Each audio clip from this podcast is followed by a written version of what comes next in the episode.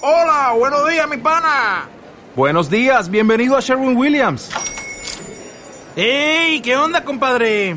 ¿Qué onda? Ya tengo lista la pintura que ordenaste en el ProPlus app. Con más de 6.000 representantes en nuestras tiendas listos para atenderte en tu idioma y beneficios para contratistas que encontrarás en aliadopro.com. En Sherwin Williams somos el aliado del PRO.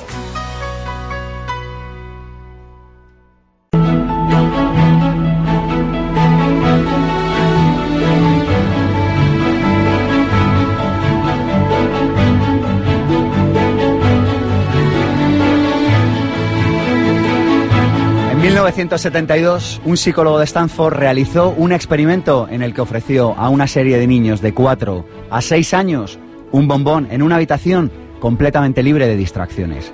Les dijo que si se resistían durante 15 minutos a comérselo, les darían dos bombones en lugar de uno. Los científicos analizaron el tiempo que cada niño resistió la tentación de comer el chocolate y analizaron también si ello tuvo alguna relación en su éxito vital futuro. Aquellos niños que aguantaron sin comerse el bombón demostraron una mayor capacidad para controlar sus impulsos y para posponer la gratificación, que es, según Goleman, uno de los rasgos que él considera importantes en esto que llamamos inteligencia emocional. Hoy hablamos sobre cómo controlar nuestros impulsos, sobre cómo evitar montañas rusas emocionales y sobre cómo gozar de una existencia plena y que no esté a merced de determinadas emociones. Hoy hablamos de estabilidad emocional. Mi nombre es Sergio Fernández y esto, ya lo saben, esto es mucho más que un programa de radio. Esto es una tribu y su nombre es Pensamiento Positivo. Pensamiento Positivo, el programa de ABC. Radio sobre desarrollo personal. Sergio Fernández. Se siente ante sus emociones como si estuviera en el mar en un día revuelto. Es consciente de que sus emociones le pasan en ocasiones malas pasadas y quiere ponerse manos a la obra para disfrutar de una vida con estabilidad emocional. Hoy hablamos con varias personas. Javier Urra, doctor en psicología y en enfermería, profesor de ética y deontología en la Universidad Complutense, director de Urra Infancia, el primer defensor del menor en efecto. ¿Podría seguir así, Javier? ¿Darían las señales horarias de las dos y no habríamos Bueno, acabado? es que tengo bastantes años y soy muy disciplinado. A las 5 de la mañana estaba leyendo y escribiendo. Por cierto, no he estado jamás en un estudio también rodeado. Hay que ver el grupo de chicas, de niños, de jóvenes, bueno, y otros menos jóvenes que hay por aquí. Sí. Sí, es la tribu, porque vienen a vernos cada sábado a ver cómo Está hacemos el programa. está Aprovecho para saludarles. ¡Buenos días! ¡Ole! Cada día somos más en la tribu personas que han escrito para venir a pasar un ratito con nosotros. Pero dales un titular, Javier, ¿de qué nos vas a hablar hoy? ¿Es posible alcanzar la estabilidad emocional? A ratos. Que es, que es de lo que habla tu último A libro, ratos. Mapa Sentimental. Bueno, yo me has dicho antes, dices, dime una frase. Eh, lo que nos ocurre es que no sabemos lo que nos pasa. Somos alexitímicos a veces, es decir, no Hay sabemos... Hay, gente que no sabe en ningún momento lo que le acontece. Lo que pasa, Sergio, es que en, en España hubo una persona que dijo, de cada 10 españoles uno piensa y nueve embisten. No que fuera muy positivo, pero bueno. lo Ya dijo. tengo el titular, ya estoy Entonces, feliz. eh, entre la emoción, eh, o sea que ahora entra Cameron por aquí 10 y entonces los chicos pues sienten una emoción y las chicas pues si entra eh, contigo casi. Bueno, entonces esa es la Gracias. emoción, que es una cosa que viene de fuera, que es externa, que es rápida, que es intensa y el sentimiento. ¿Qué ocurre con el profesor que se enrolla con la alumna? ¿Qué pasa con ese que dice, "Ma- la maté, pero fue un momento de cólera, un trastorno mental transitorio? Ahí te habla el psicólogo forense. No solo no es verdad, sino que es mentira. Podemos y debemos dominar nuestros sentimientos. Eso es lo que nos hace libres. Esto es una de las líneas transversales de tu libro, ¿verdad? Sin duda. Controla el deseo, conviértete en una persona, has hablado de disciplina antes, ¿verdad? Que sea se, capaz de... se titula Mapa Sentimental, pero yo lo hubiera titulado Los sentimientos son un material inflamable. Mm, mira, aquí hay algunos niños eh, y el mensaje, sobre todo a los varones, es el que no sabe lo que siente el otro, pierde. Qué buen mensaje para este siglo que estamos viviendo. Seguiremos el programa con José P. García, que se unirá posteriormente a la tertulia. Tendremos la biografía con alma de Cristina Serrato. Y además, eh, les tenemos que decir que ayer estuvimos en la primera fiesta de pensamiento positivo, en la que vinieron cientos de personas dispuestas a pasarlo bien, a conocerse, muchas de las cuales han venido hoy hasta aquí, de lugares de España. ¿Quién ha venido de más lejos? A ver, ¿de dónde? Valladolid, Valencia, Mallorca, Málaga, impresionado, impresionado. Un montón de personas que están convencidas de que el mundo puede ser de otra manera y que lo demuestran no solo escuchando pensamiento positivo, sino llevando luego a la práctica aquellas cosas de las que hablamos aquí. El próximo fin de semana estamos con María Alonso Puch aquí en directo a la una de la tarde, el sábado 24. ¿Quieren venir al programa a ver cómo lo hacemos en directo? Infopensamientopositivo arroba gmail.com. Tenemos un número de teléfono, el 900 106 106, donde les atenderemos encantados. Y, por supuesto, tenemos Facebook. El primero de ellos, el de pensamiento positivo, y el segundo de ellos, el mío propio, el de Sergio Fernández. Porque allí colgamos todos los programas de radio, los grabamos con una cámara, hacemos lo que nadie hace y estamos convencidos de que cuanto más damos, más tenemos. Así que colgamos todos los programas en pensamientopositivo.org, en YouTube y así cuando alguien le pregunte, oye, ¿qué escuchas? Pues usted puede decir, yo escucho pensamiento positivo y además te lo recomiendo y te invito a que lo escuches y a que recuperes los programas. Arrancamos con las claves prácticas para alcanzar la estabilidad emocional conociendo tus sentimientos. Ahora sí que sí. Pensamiento Positivo, el programa de ABC. Radio sobre desarrollo personal. Sergio Fernández.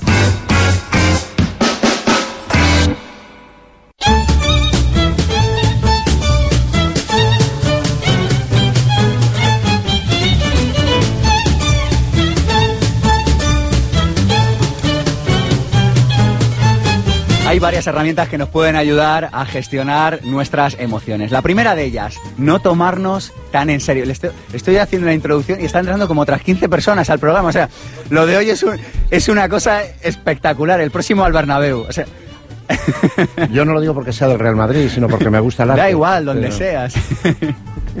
no tomarnos tan en serio. Es la primera de las herramientas que le propongo hoy. Y le formulo una pregunta. Le digo, ¿dentro de 15 años esto será tan importante? A mí hay una cosa que me ayuda mucho y es pensar en mi autobiografía. Puede sonar un poco pedante, pero permítame que les explique por qué. Yo digo, si dentro de unos años escribiera una autobiografía mía, ¿esto de lo que me estoy preocupando hoy sería realmente tan importante? ¿Lo incluiría en una autobiografía o no dejaría de ser una pequeña anécdota? La buena noticia de esto es que en la mayoría de las ocasiones no deja de ser una pequeña anécdota. Así que idea una de hoy, idea uno de hoy, riámonos de nosotros mismos y no nos tomemos tan en serios. La segunda idea. Necesitamos generar cortafuegos emocionales. Tenemos que tener preparados nuestros pequeños cortafuegos emocionales personales. Cuando sabes que te vas a meter en un lío, activa tu cortafuegos. Di, pues me voy de esta conversación o respiro hondo tres veces o, o lo que sea. A veces el fuego no se puede evitar en el bosque, pero ¿por qué dejar que el fuego lo consuma todo? ¿Por qué no preparar un cortafuegos que evite la catástrofe normalmente con nuestros seres más queridos? Les vamos a recomendar libros, qué sorpresa, ¿verdad? En Pensamiento Positivo. Les recomendamos Mapa Sentimental de Javier Urra, por supuesto. Les recomendamos Inteligencia Emocional de Goleman, un clásico. Supere, por favor, las primeras páginas en las que muchas personas se quedan atrancadas con este libro. Superen esas primeras páginas y se llevarán una grata sorpresa. Es un libro espectacular. Y el último, Elsa Punset, Brújula para navegantes emocionales. Hoy hablamos de emociones y quiero recuperar este texto del libro de Javier que nos ha preparado la voz del programa, Armando Mateo. Algún día, en cualquier parte, en cualquier lugar, indefectiblemente te encontrarás a ti mismo. Y esa, solo esa, puede ser la más feliz o más amarga de tus horas. Pablo Neruda.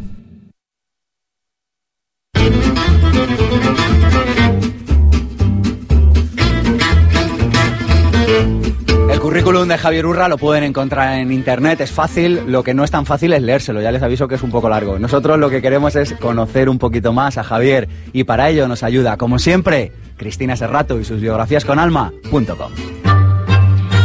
Javier Urra, que una vez soñó con ser explorador, ha terminado caminando por una razón de vida que le aporta el conocimiento y la satisfacción de poder ayudar a las personas. Nacido en Estella, Navarra, del baúl de los recuerdos de la infancia rescata a los partidos de fútbol en el colegio y a sus estupendos abuelos. Él, un hombre serio, ella, una mujer coqueta. En su tiempo de ocio se zambulle en la lectura o en la escritura. Algunas de sus pasiones son educar y su hija Beatriz, y se emociona con la estampa de dos ancianos cogidos de la mano o la de un niño intentando resolver algo por primera vez. Le inspira el aroma a tierra húmeda, el sabor de la leche le retrotrae a la niñez. Disfruta en el campo con un buen libro y encuentra la felicidad en compartir.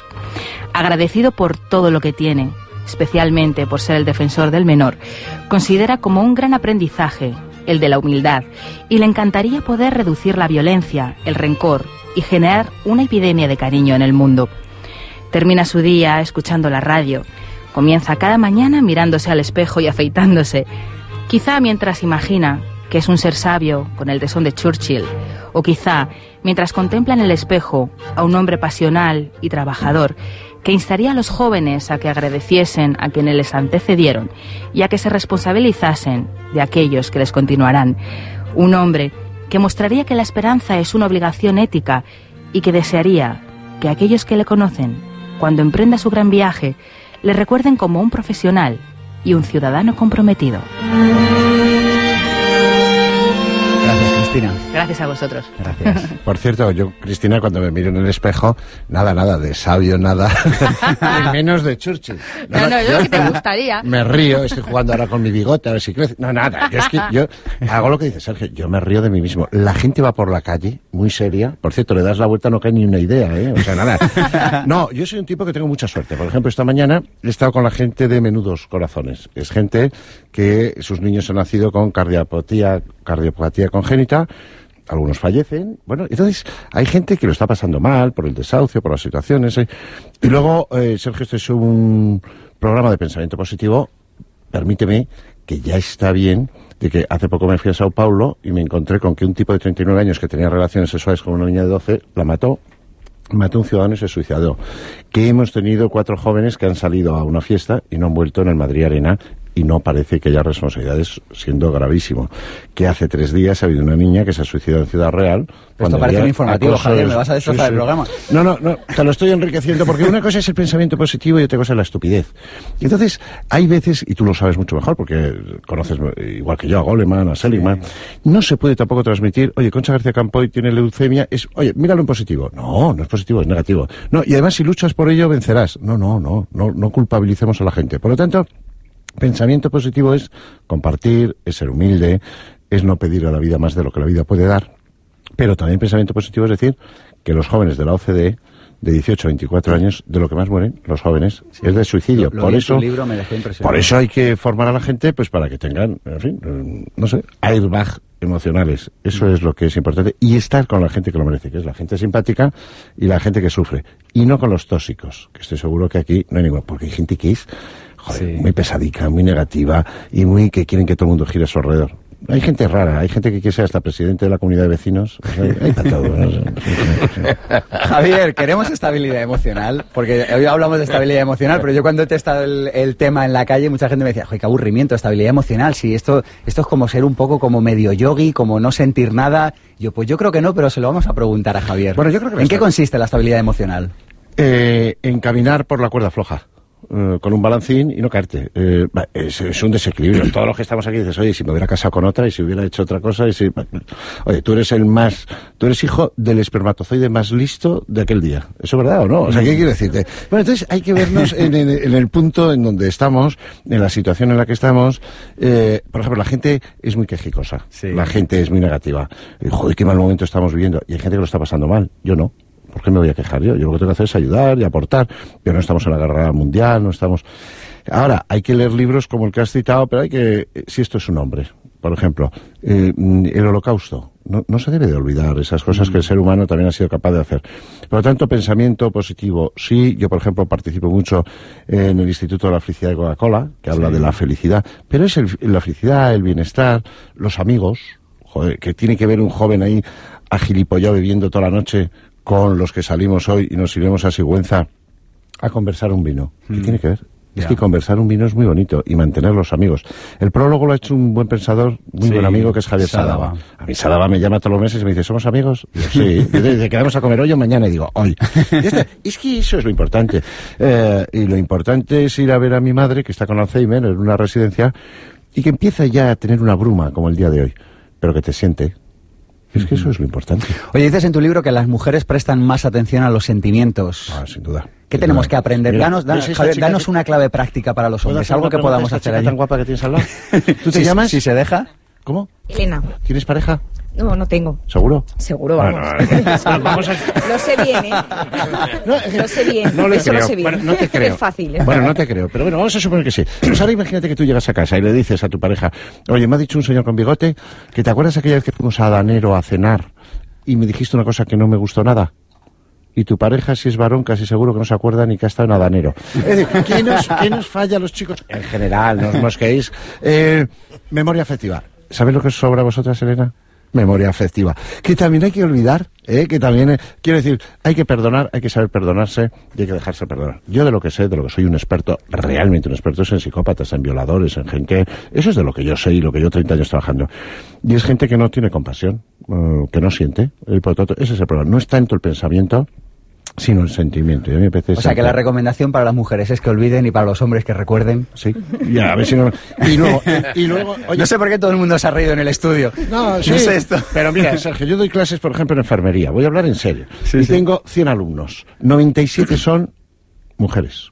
Y hay tres al fondo, solicos, juntos, acojonados. Bueno, entonces yo les digo, no me tenéis por qué contestar. ¿Cuál es vuestra orientación sexual? ¿Qué quiero con esto decir? A mí me parece bien que las enfermeras sean mujeres. Me encanta. Me parece bien que haya homosexuales mujeres. Me parece bien. Y que no haya heterosexuales, casi enfermeros y que no haya profesores para los niños pequeños que sean heterosexuales. Me parece mal.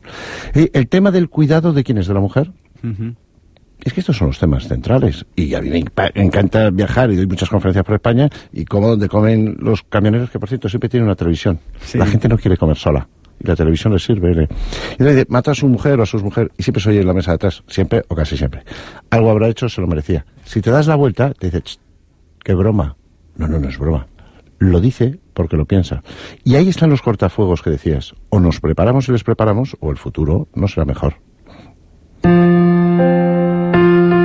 Muere lentamente quien no voltea la mesa cuando está infeliz en el trabajo, quien no arriesga lo cierto por lo incierto para ir detrás de un sueño, quien no se permite por lo menos una vez en la vida huir de los consejos sensatos. Muere lentamente quien pasa los días quejándose de su mala suerte o de la lluvia incesante. Muere lentamente quien no abandona un proyecto antes de iniciarlo, no pregunta sobre un asunto que desconoce o no responde cuando le indagan sobre algo que no sabe. ¿Qué texto tan bonito? ¿Por qué lo incluyes en tu libro, Javier? Porque me parece genial. Yo fui, he tenido el honor de ser el defensor del menor, trabajé 20 horas al día, sábados y domingos, tú lo sabes, que un día viniendo de Alcolea del Pinar, conduciendo, por cierto, tuve un infarto de miocardio, entonces yo llevo tres Sten, etcétera. A la vida hay que ponerle pasión, hay que echarle corazón. Joder, es que yo doy clases en la Complutense y hay algunos profesores que le dicen, ¿qué tal? Dice, vaya. Digo, ¿por? Dices que tengo clase. Digo, ya, es que eres profesor. Lo que no puede poner en el epitafio es, murió como vivió, sin ganas. Hay que ponerle ganas. Mira, hablo en serio. Creo que no es el caso de tu compañera esta tan simpática que nos saluda. Pero hay gente que dice, no he querido, no he amado. No amaré por, para no sufrir. ¿Está usted muerto? Sí. Usted sobrevive. La vida es ponerle ganas, ponerle Tenemos un déficit de pasión en nuestra sociedad, Javier. Sí, sí, sí, sí. Y de, y- sí, sí, y, y de llorones, eh, mucho llorón. Pero de hay so- pero de eso hay que sobre- pasar- hay superávit. Hay, pa- que pasar al acto. Mira, yo, tú sabes que escribí un libro que es el único que ha tenido mucho éxito, que es El pequeño dictador, cuando los padres son las víctimas. Mm, bueno, eh, hay hijos que agreden a sus padres. Estos son sentimientos. Cuando yo nací, digo, tengo 55 años, agradecíamos mucho a los padres haber nacido, y sobre todo a la madre. Sí. Hoy hay chicos, eh, voy a ser muy sensato porque aquí hay jóvenes, que le dicen a la madre delante de mí, tú te abriste una vez de piernas, ahora me aguantas. Esa es la se puede rea- tolerar. Ya, pero es la realidad que tenemos. Entonces, llegado a ese punto, hay que decir que estamos haciendo mal, que nos está pasando. Ahora hay que crear un equipo de 55 personas. Recurra a. Hemos dado sueldos a la gente y estamos trabajando para resolver problemas. Que un día podemos tener un problema, que un día puede haber una crítica. Pero es que la gente es muy cobarde. Y la gente, si me lo permite, Sergio, yo veo muy baboso a la gente con los jefes y muy tiránico con el que te abre la puerta. Y creo que hay que girar el tablero. Creo que hay que educar a nuestros chavales en los dilemas éticos para manejarse en la ruptura, en la inseguridad, en la duda, que es la vida, ¿no? Si me permites, yo creo que hay una cosa que no falla cuando tienes que saber cómo es otra persona y es ver cómo trata a animales, cómo trata a los más jóvenes y cómo trata a los que están por debajo de él, que nadie está por debajo de nadie en el escalafón o en la jerarquía. Me parece importante. Y cómo tratas a un camarero, ¿verdad? Quedas a comer con alguien de trabajo y dice, ¿cómo trata al camarero? Esta es la pista fundamental Hay quien que no lo ve. hay quien no lo escucha. Y luego yo, mm, con esa cámara que tiene Mónica, eh, entraría en casa de cualquiera de los que están aquí a ver cómo se comporta cuando cree que nadie le ve. Esto también me define mucho. Y luego otra pregunta que les haría a los que están aquí es, ¿tienes amigos? ¿Cuántos? ¿Desde hace cuánto? Sobre todo desde hace cuánto. Yo creo que la amistad es algo que hay que conservar, ¿no? Y que es importante. Y luego me parece esencial el respeto a los más mayores. Y a los más jóvenes, y a la vida, y al planeta, Sí, pero y a ese- todo. sí, pero yo soy el defensor de menor. Pero ¿qué esto de el niño es el tesoro, todo mundo. No, el niño es uno más, por cierto, y es importante. Y otra cosa, en relación a los sentimientos, los niños debían de ir a los hospitales y debían a ver a los niños que están enfermos. O llueve, bueno, pues ya está, pues o nos mojamos, que es una bonita posibilidad, o, compa- o compartimos el paraguas. O sea, veamos lo que es importante, relativicemos lo que no lo es. Decías tú, ¿cómo será tu biografía? suponiendo que la tengas, pues, pues, y si te la haces tú, mal. Mala. O sea, es que hacerse una biografía es hacerse trampas al... Claro, ¿no? Eh, pero el Bueno, era un- pequeño juego, Pero si es que el periódico de ayer ya no tiene importancia. Estamos aquí todo el día, que si lo de Cataluña, que si la frontera, que si... Yo entrevisté a un joven que se llama Pedro Duque, que es astronauta español, y le dije, oye, ¿cómo es la Tierra desde la Luna? Y dijo, blanca y azul. ya está. Todo lo demás son tonterías, hay muchas. El deseo es la esencia del hombre, pero el ser humano posee la voluntad como el más valioso recurso para evadir la tragedia que implica la servidumbre frente al deseo y las pasiones. Hablas mucho del deseo, Javier. Am, necesitamos un limitador de deseos, igual que algunos coches tienen un limitador de velocidad que cuando pasas de X velocidad te hace pip. Sí, necesitamos un limitador Has de puesto el deseos. ejemplo buenísimo de, de la aceptación de la frustración, del diferir gratificaciones. ¿Sabes lo que ocurre? Que la gente se cree, todo el mundo, que el más importante es yo. O sea, tú vas por la castellana o, o por la, no sé, o por la diagonal y va un tío con el coche, ve un semáforo en rojo, se mosquea. Llega el siguiente y lo ve rojo ya está mosqueado del todo. O sea, cree que el mundo está en contra de él, pero bueno, pero ¿por qué creemos que el resto de la gente ha nacido para hacerte la vida fácil? Si no es así. Pero ¿quién ha dicho además que la vida es justa? Si tampoco es cierto. Es decir, o sea, es que partimos de unas cosas que, pues, y a partir de ahí hay mucho problema, ¿no?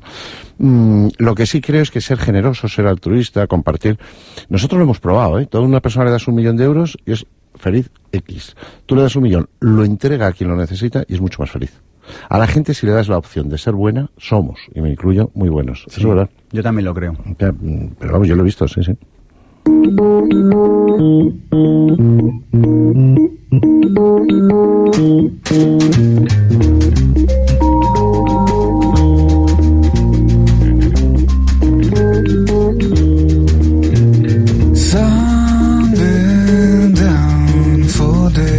Javier, tres claves prácticas que podamos poner en práctica hoy, sábado 17 de noviembre, que nos hagan mejorar nuestra vida, que nos ayuden a gobernar nuestras emociones. Primera, Una, pensemos cuál es el proyecto, impliquémonos en él. Un proyecto de vida.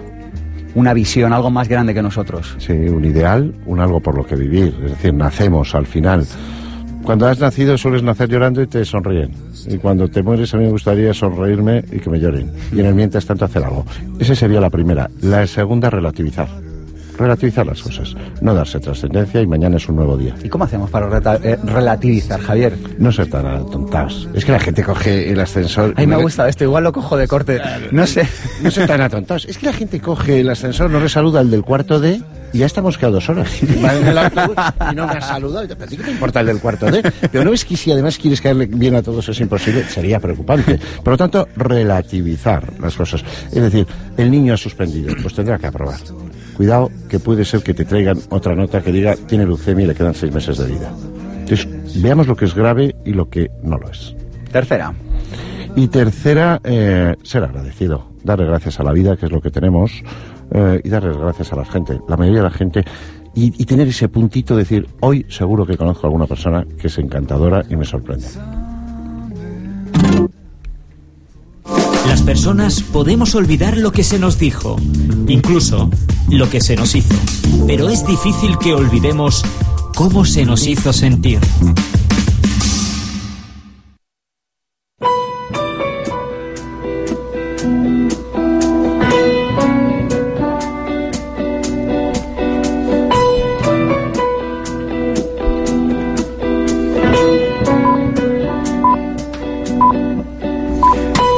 ¿Te interesa nuestro mapa del Instituto Pensamiento Positivo si estás pensando en emprender y no dispones de la información, la motivación o los recursos para hacerlo? Si quieres llevar tu proyecto personal y profesional al siguiente nivel, a ese lugar donde tú sabes que quieres, debes y puedes estar. Fíjate, hemos preparado un programa que se llama Máster de Emprendedores y es único por varios motivos. Uno, porque reunimos a todos los gurús españoles del momento, gente que tiene los pies en el suelo, gente que es emprendedora, gente que te va a dar las claves prácticas para que tu negocio despegue. Dos, porque unimos desarrollo profesional con desarrollo personal. Creemos que tu negocio no va a crecer más de lo que crezcas tú como persona. Tres, porque es práctico, pero práctico de verdad, porque creemos en que la teoría no sirve de nada si no la llevas a la práctica, así que estaremos detrás de ti empujándote para que saques tu proyecto. Y por último, porque es un máster delicatessen, es una delicia, sabe como el mejor vino posible, pero lo mejor es que tiene precio de Don Simón, es un low cost, te lo puede comprar cualquiera porque creemos en la divulgación, porque creemos en hacer accesible esta información a todo el mundo. La primera edición está llena, segunda edición arranca el 1 de febrero, masterdeemprendedores.com. ¿Quieres desarrollar un proyecto emprendedor con éxito? ¿Te gustaría disfrutar del estilo de vida que deseas? Por fin, lo que nos enseña en las escuelas de negocios o carreras universitarias, las claves prácticas y la inspiración para que puedas diseñar tu propia vida y desarrollar una actividad apasionante y significativa. Aprende cómo hacerlo junto a los mejores profesionales de España. Vente al máster de emprendedores, claves prácticas para alcanzar el éxito en tu proyecto. Este máster es una titulación propia del Instituto Pensamiento Positivo. Consulta la oferta especial de lanzamiento. Toda la información en www.masterdemprendedores.com emprendedores.com. ¿Te gustaría emprender pero no sabes a qué dedicarte o por dónde empezar? ¿Te gustaría dedicarte a la profesión que amas y generar extraordinarios ingresos por ello? Existen soluciones para tus problemas laborales. Apúntate al seminario intensivo Vivir sin jefe y las conocerás. Aprenderás a conseguir tus objetivos y saldrás con herramientas que funcionan. Superarás las limitaciones que han frenado tu vida y conseguirás resultados. Seminario Vivir sin jefe, impartido por Sergio Fernández. Madrid, 23 y 24 de marzo. Más información en pensamientopositivo.org. Compartamos momentos. Ideas, sensaciones, emociones, expectativas, preocupaciones, ilusiones. Vivir es compartir.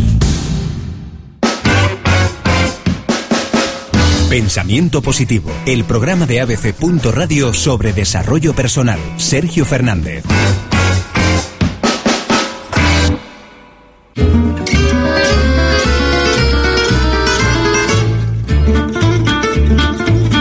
Se nos une a la tertulia Josepe García, líder de Vivir del Coaching, líder de Maestro de Maestros, profe del Máster de Emprendedores. Josepe, buenos días. Muy buenos días y un lujo estar de nuevo aquí con vosotros. Oye, estabilidad emocional. Tú me decías el otro día que somos como robots, que no somos estables emocionalmente porque nos tocan la tecla A y reaccionamos de la manera A, nos tocan la tecla B y reaccionamos de la manera B.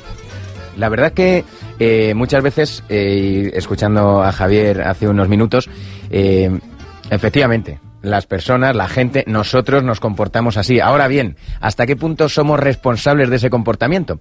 Ese comportamiento sería un comportamiento responsable si yo me diera cuenta de que tengo otras opciones.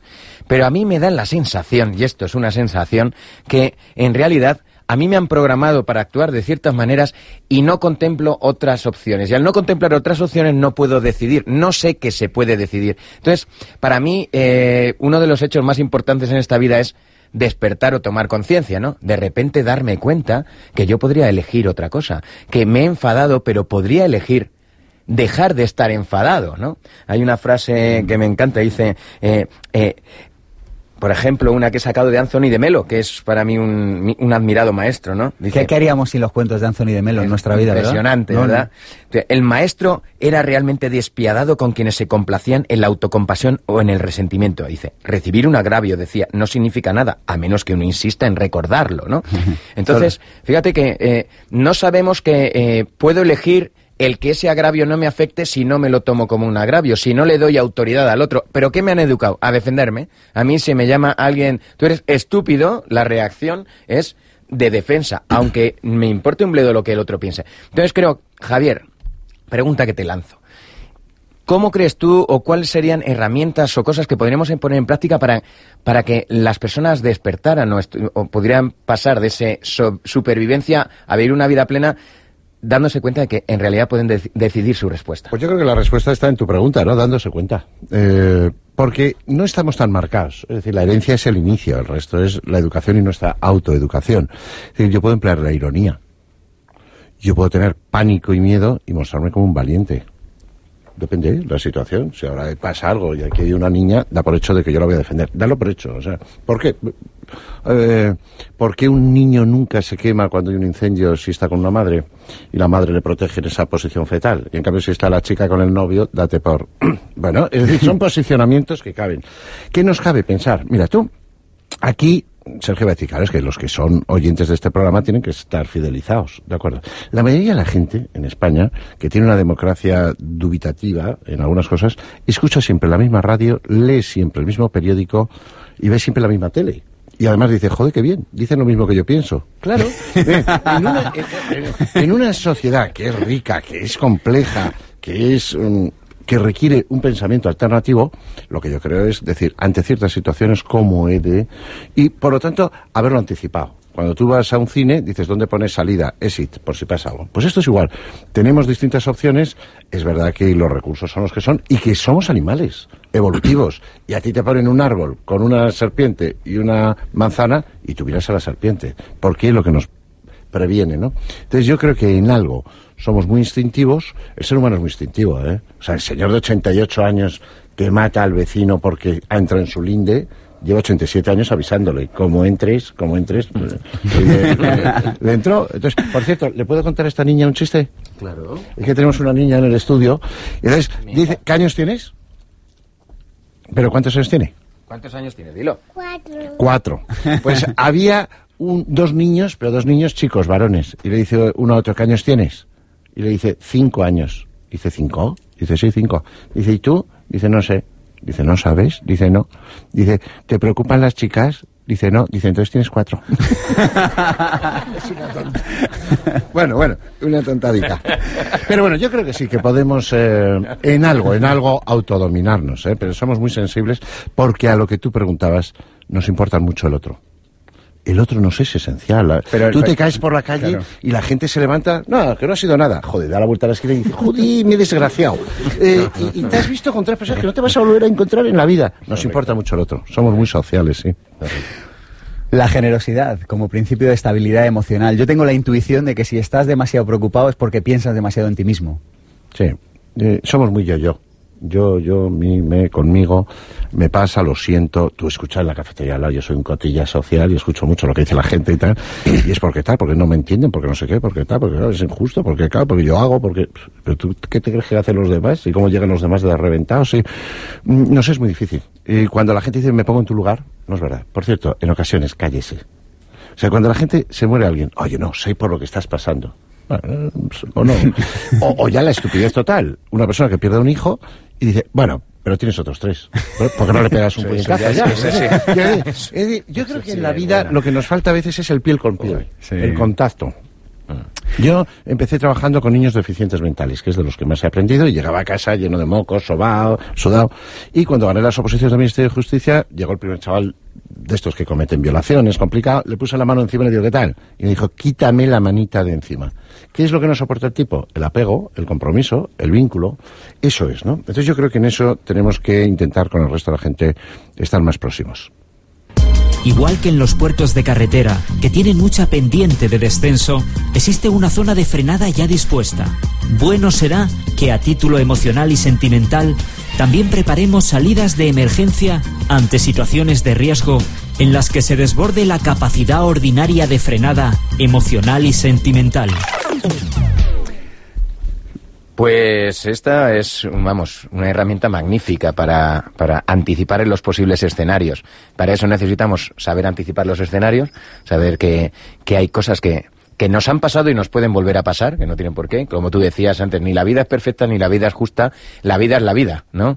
Y para quien sepa sacar el mensaje de la vida, pues será una vida grandiosa, y para quien sepa eh, captar el mensaje de que la vida es una faena, pues será una faena, la profecía se autocumple. Pero yo veo, por ejemplo, que hay una cosa que nos machaca muchísimo y nos, eh, y nos impide disfrutar y, y no tener estos, estos, estos caminos de, de emergencia, y es, por ejemplo, lo hablabas tú antes, Javier, el- la expectativa, ¿no? La expectativa está vinculado lo que yo espero, ¿no? ¿Y qué hace que me altere, que me frustre, que me entristezca o sobre todo que me enfade? Eh, Que las cosas no sucedan como yo quiero. Y cuando no suceden como yo quiero, no tengo plan B. Lo que tengo es un acceso de ira, un acceso de malestar, un acceso de... Y, y no hay plan B. Y yo mismo luego con mi diálogo interior me retroalimento esto que comentábamos, me lo repito hasta la extenuación para seguir enciscado en lo mismo durante un mes y medio, ¿no? Yo creo que yo quiero proponer un experimento aquí, que es un experimento grandioso, os lo propongo para que se pueda hacer el lunes. No propongo el No domingo. hoy. Eh, Hoy, es que ¿sabes por qué? Porque hoy sería un poco fácil. Vamos a hacerlo en un terreno ya. Es el día, declarar el día de la no expectativa. ¿Qué es el día de la no expectativa? El lunes por la mañana os propongo a todos los que nos estáis escuchando y a aquí los que estamos en estudio. Te levantas por la mañana y tú quieres que ese día pasen ciertas cosas, como todos, hacemos nuestro plan. Pero el lunes en concreto, pase lo que pase una vez hecho el plan, no ocurre nada. Así está bien. Qué bien. ¿De acuerdo? Entonces, a ver qué ocurre cuando tú tienes un plan, no, no sucede lo que tenía que suceder y tú ya desde por la mañana has asumido que podía no suceder lo que tú querías que sucediera, ¿vale? Pero ese día, solo ese día, ya el martes vuelves a como siempre, a estar fastidiado con todo lo que ocurra, pero, pero el lunes no, es el día de la no expectativa, ¿eh? Os propongo este experimento porque es un experimento que lo hacemos en inteligencia emocional, en coaching, y es absolutamente asombroso. ¿Me dejas que te pida otro ejercicio, Josepe, que me dijiste y que también me gustó mucho, el de asumir la posición del observador, es decir, elevar tus ojos medio metro hacia atrás. Pues ese, ese es magnífico. Hay una pregunta eh, cuando mm, nos estamos enfadando, por ejemplo, eh, para la autogestión de la emoción, y es, según me estoy enfadando, solo hay que decir, anda, mira, me estoy enfadando. Pero curiosamente, solo un observador, tu observador, lo puede decir. Porque en ese momento, para hacer esa observación, tienes que salirte de ti mismo, del tío enfadado, decir, mira, me estoy enfadando, y luego ya vuelvo a entrar en la emoción. En el momento que hago eso, reduzco al menos un 50% la intensidad del enfado, solo por el mero hecho de haberlo observado. Digo, anda, mira qué mosqueo me estoy pillando. Ahora, como lo tengas con tu pareja, dices, mira, qué espabilado. Ya está- ahora sabe lo que- Mira, pero fíjate si es verdad lo que dices, que en el centro que hemos montado de padres e hijos en conflicto, una habitación es todo espejos. Espejos de estos de papel plata para que no puedan pegar un cabezazo cuando se cabrean, que lo hacen. Y el otro día, hablando con una chavala, que no voy a decir aquí lo que decía de su padre, porque eres un subnormal, ese tipo de cosas. ¿no? Y en un momento determinado se paró y se miró y dijo, pero yo no soy esa. ¿Verdad? Porque la gente a veces cuando entra en cólera no se da cuenta. Ahora, el ser humano es alado. Yo llevo 30 años como psicólogo y he oído a mucha gente decir, tengo un problema de memoria. Todavía estoy por oír a alguien decir, tengo un problema de inteligencia. Es decir, no, la, gente- la- la gente, por ejemplo, claro, claro, la gente es, por ejemplo, el celoso, que dices tú. El celoso es un tipo que se dedica toda una vida a intentar comprobar que es verdad lo que, lo que le va a disgustar el resto de su vida. hay, hay un run run, eso que tú planteas del run run, ese rumiar ideas negativas, eso carcome a mucha gente, ¿no? Y eso es terrible, sí. ¿El cuerpo siente la emoción antes que la mente? ¿Debemos estar más atentos al cuerpo de lo que lo estamos Yo creo que eso es mutuo, ¿no? Que lo físico interviene en lo emocional y lo psíquico y al revés. Somos muy psicosomáticos, ¿no? Y el ser humano, hoy estamos aquí todos muy sonrientes, como te duele la muela esta tarde, se acabó el mundo. O sea, el resto del mundo, lo que esté pasando, te es todo indiferente. Y, eh, somos muy, bueno, porque somos en ese sentido, pero también hay un día que te sientes casi Dios, ¿eh? ¿Tú no te ha pasado alguna vez. Sergio? Di la verdad. Sí, sí, sí, de ¿Te palabra. pasa- ¿Te pasa muchos días? Me pasa mucho. No, a te va a pasar demasiado. No, se, viene- se nos viene arriba, que esa es otra. Yo, no, pero yo te, yo te lo prometo. Yo creo que hay estos días que tú sabes que estás vivo, que dices, es que estoy vivo, es un milagro. Pero luego lo de los psicólogos, por ejemplo, hay un señor que te dice, Dios me habla, ¿vale? Y otro dice, yo hablo a Dios. En uno dice, tiene fe, y en otro dice, joder, este es un enfermo, es un esquizofrénico. Tenemos una profesión, Sergio, que me dice, no, usted está mal. No, no estoy de acuerdo. Bueno, seré yo el que lo sabe, ¿no? no, no, a mí eso me llama muchísima atención. Por cierto, es una sociedad eh, muy patologizada. ¿Eh? Sí. Y no puedo, mi hija no quiere ir al colegio. Me pone un psicólogo, póngale un transportista, ¿no? O sea, que, ¿Cuántas? Aquí habrá un pediatra. Están agotados. Todo el mundo llevando que el niño tiene moquitos. Pues déjeselos para el día siguiente. Es decir, mm, España en eso no nos viene mal la situación en la que estamos, ¿eh? Sí, yo creo, yo nos que- viene bien la austeridad. Nuestros Sí. abuelos, el cinturón que llevaban era de cuerda, ¿eh? Nos hemos puesto muy estupendos y se nos notan nuevos ricos. Bueno, para aburrir, ¿eh? Oye, recordamos, tú me hablabas de la película Peggy Sue, Josepe. Pues sí, eh, hace poco estuve con una amiga mía y decía, y yo la pregunto siempre, me interesan muchísimo estos temas y pregunto, igual que tú, escucho, eh, soy escuchado esos días, y pregunto, y digo, ¿tú cómo lo haces? ¿Cómo lo haces para, para, para gestionar esto cuando estás enfadada, cuando tal? Y me dijo, me dice, "Mi- mira, yo, y me funciona como un reloj, vi la película Peggy Sue se casó, que es una de, de esta mujer, ¿cómo se llamaba la...? Bueno, la Kathleen Turner, Kathleen Turner, con la mito mano como- sexual de los 80. ¿eh? Debe ser complicado porque estamos 100.000 y no lo sabe nadie. Bueno, ¿Cuál era el director de fotografía de la peli, José? Porque no nos Pues acordamos. era- Bien, pues en Peggy Sue se casó, que voy a intentar encontrarla. eh, una de las cosas que ella volvía, volvía al pasado Sí. eh, y bueno, volvía a tener 18 años, ¿no? Cuando ella pues era ya una adulta de 40 o 50 años. Y entonces volvía a ver, a vivir todas las escenas de su vida. Y entonces se daba cuenta, ya con la visión que tenía como persona de 50 años, convertida en una de 18, la cantidad de escenas y momentos entrañables que vivía y que no iban a volver nunca más. Era como, pues, tenía un, un, un su hermano que era pequeño y protestaba y dice, y mira cómo nos enfadábamos y, y era entrañable ver cómo protestaba y se enfadaba porque era un niño y cómo... Y, y vuelve a su vida después de adulta y cada vez que ocurre algo dice, pero si estos momentos los tengo que aprovechar porque no van a volver nunca más. En el periodo de mi vida esto va a durar muy poco. ¿Cómo puede tener la capacidad de alterarme cuando en realidad si saco sacarle el disfrute es mucho disfrute y no va a volver? O sea, aprovechemos la circunstancia, relativicemos porque cuando ya ha pasado el tiempo no podemos dar marcha atrás, ¿no?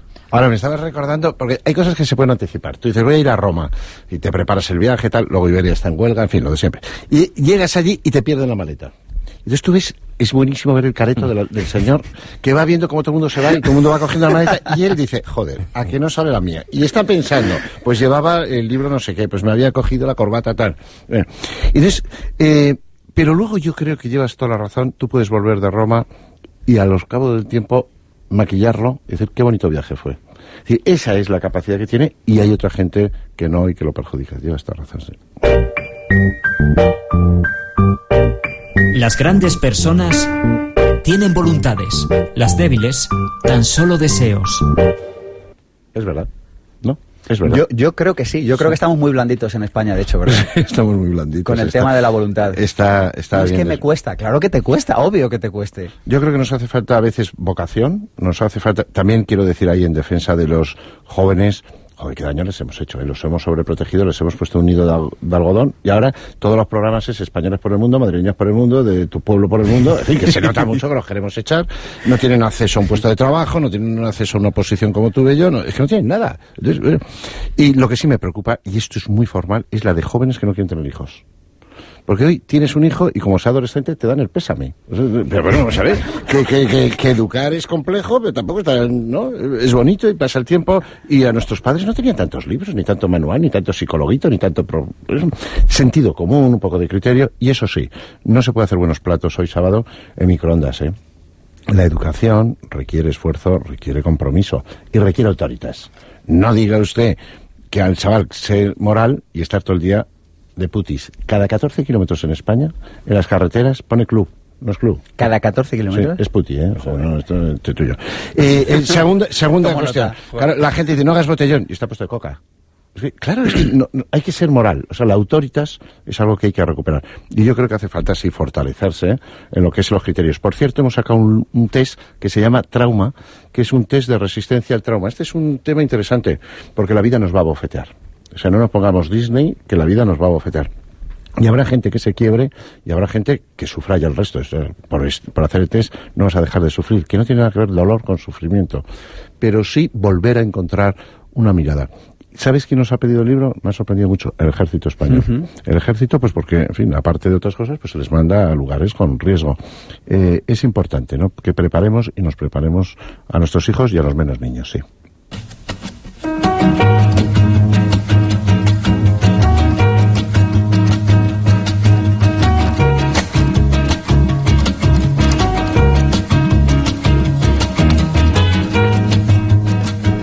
23 y 24 de marzo, seminario intensivo Vivir sin Jefe. Dos días donde vamos a sacar contigo tus objetivos, vamos a trabajar tu visión, tu misión y tus valores, donde vamos a sacar tu plan de marketing adelante, donde vamos a trabajar una herramienta para dejar atrás todos tus miedos y para superar ese techo de cristal que a veces tenemos todos los seres humanos. Toda la información en pensamientopositivo.org. Y si dices que vienes de parte de la tribu, de aquí, del programa de Pensamiento Positivo, tenemos un detallito contigo. Ya lo sabes, vivir sin jefe, te mereces un estilo de vida, ese que tú deseas. Pensamiento Positivo, el programa de ABC. Radio sobre desarrollo personal. Sergio Fernández.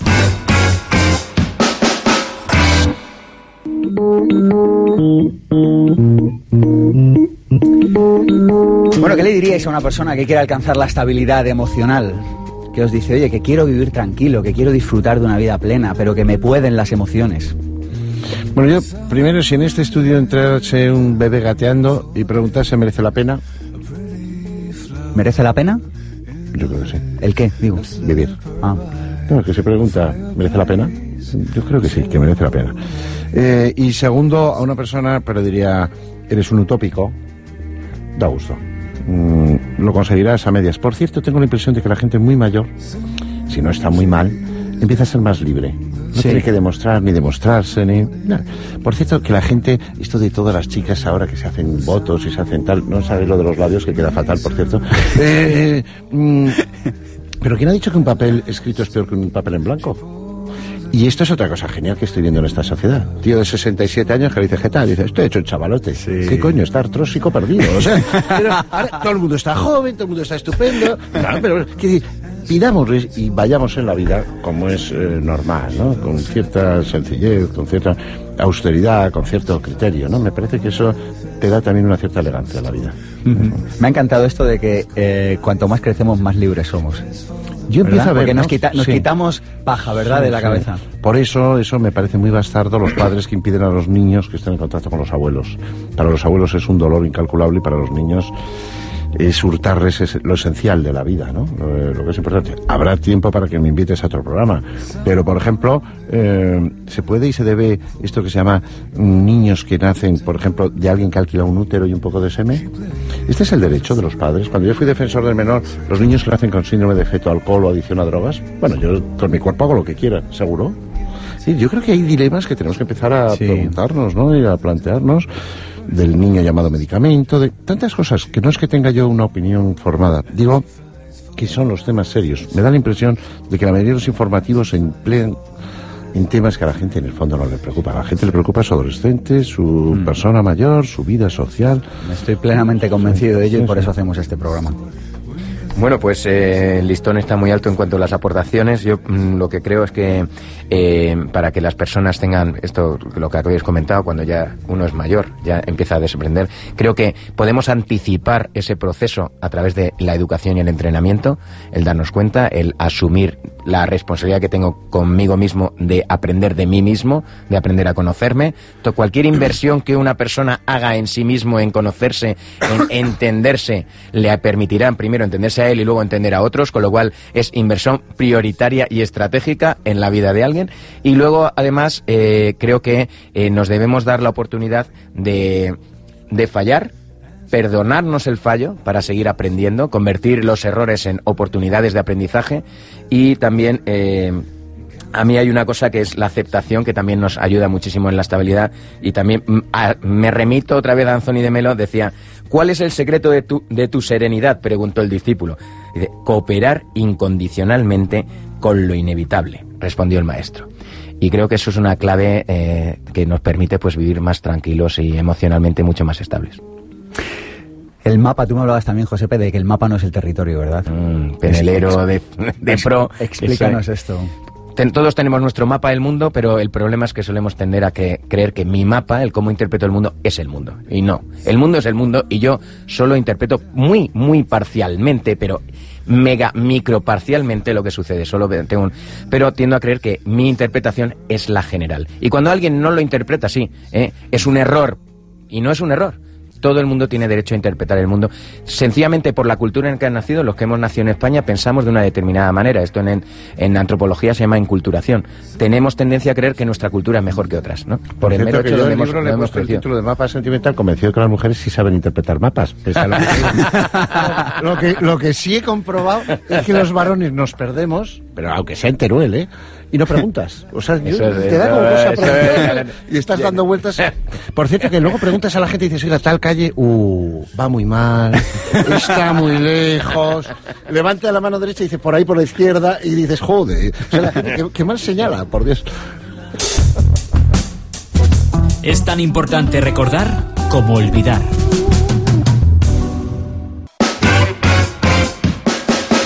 Pensamiento Positivo es el programa de desarrollo personal y psicología práctica de ABC. Radio. Cada sábado de 1 a 2 de la tarde con Sergio Fernández. Recuerda que puedes descargarte los podcasts para escucharnos siempre que quieras en abc.es barra radio, en iTunes y en ivos.com. Y si lo prefieres, puedes vernos posteriormente en nuestro canal de YouTube Pensamiento Positivo 1 y en www.pensamientopositivo.org. Pensamiento Positivo con Sergio Fernández.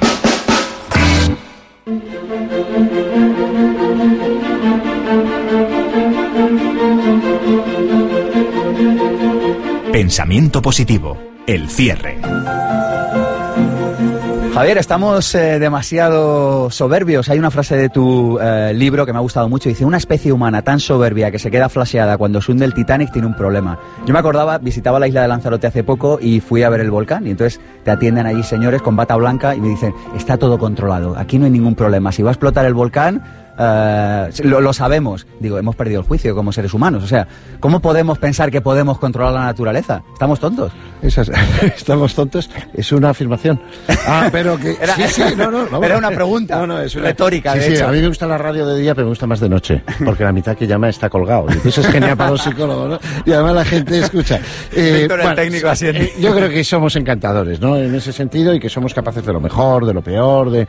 ¿Qué hacemos con la soberbia, No, no, a mí me encanta la gente. Yo voy en un avión y sé quién va a pedir un poleo menta. Digo ese. y lo aciertas. Quiero decirte, eh, yo creo que hay que apasionarse con la gente, que apasionarse con las cosas que vamos haciendo, dar gracias a los que de los que hemos heredado todo y dejar un poquito mejor este mundo para los que vengan. Y sí, de ser humildes, ser sencillos, sin más. Pues a mí como colofón, eh, pensar que nuestro mapa del mundo es igual de bueno que el del otro y por lo tanto desde el respeto se construye. ¿eh? Mi mapa yo opino así y tú opinas no, pero tú opinas asá, no, y tú opinas asá. Y una frase para acabar, ¿no? que a mí me encanta y la tengo colgada en mi despacho y es el arte de ser sabio es el arte de saber qué pasar por alto. Qué bonita. El arte de ser sabio es el arte de qué pasar por de alto. saber qué pasar por alto. Javier, muchas gracias. Te regalo No, no, un Vive muchísimas sin gracias jefe. Si-. Si, hay algo que me hace feliz es regalar libros. Así Mirad que... qué libro tan bonito. ¿eh? A ti no te lo gracias, regalo, Sergio. Josepe. Gracias, Javier, porque tú ya lo tienes, te lo sabes. Correcto. Muchas Cuento gracias. contigo otro día, Josepe, por aquí. Por supuesto, será un placer. Javier. Oye, se llama Los 50 errores del emprendedor. Sí. ¿Emprendedores porque ya no se quiere decir empresario? Es que tenemos un problema en España con eso. No. Este programa habla mucho de eso. Ah, sí. ¿Te vienes otro día por aquí, Javier? ¿Me quedo? Hombre. Alguien dijo, no hay necesidad de apagar la luz del prójimo para que la nuestra brille. Y esto es lo que ha hecho un equipo fantástico que semana tras semana quiere y desea que su luz brille tanto como sea posible. Lo componen Mónica Galán, Armando Mateo, Alberto Peña, Cristina Serrato, Andrés Triano y Víctor San Román en el control. Mi nombre es Sergio Fernández y esto, ya lo saben, esto es mucho más que un programa de radio. Esto es una forma de estar en el mundo. Esto es una tribu y su nombre es Pensamiento Positivo.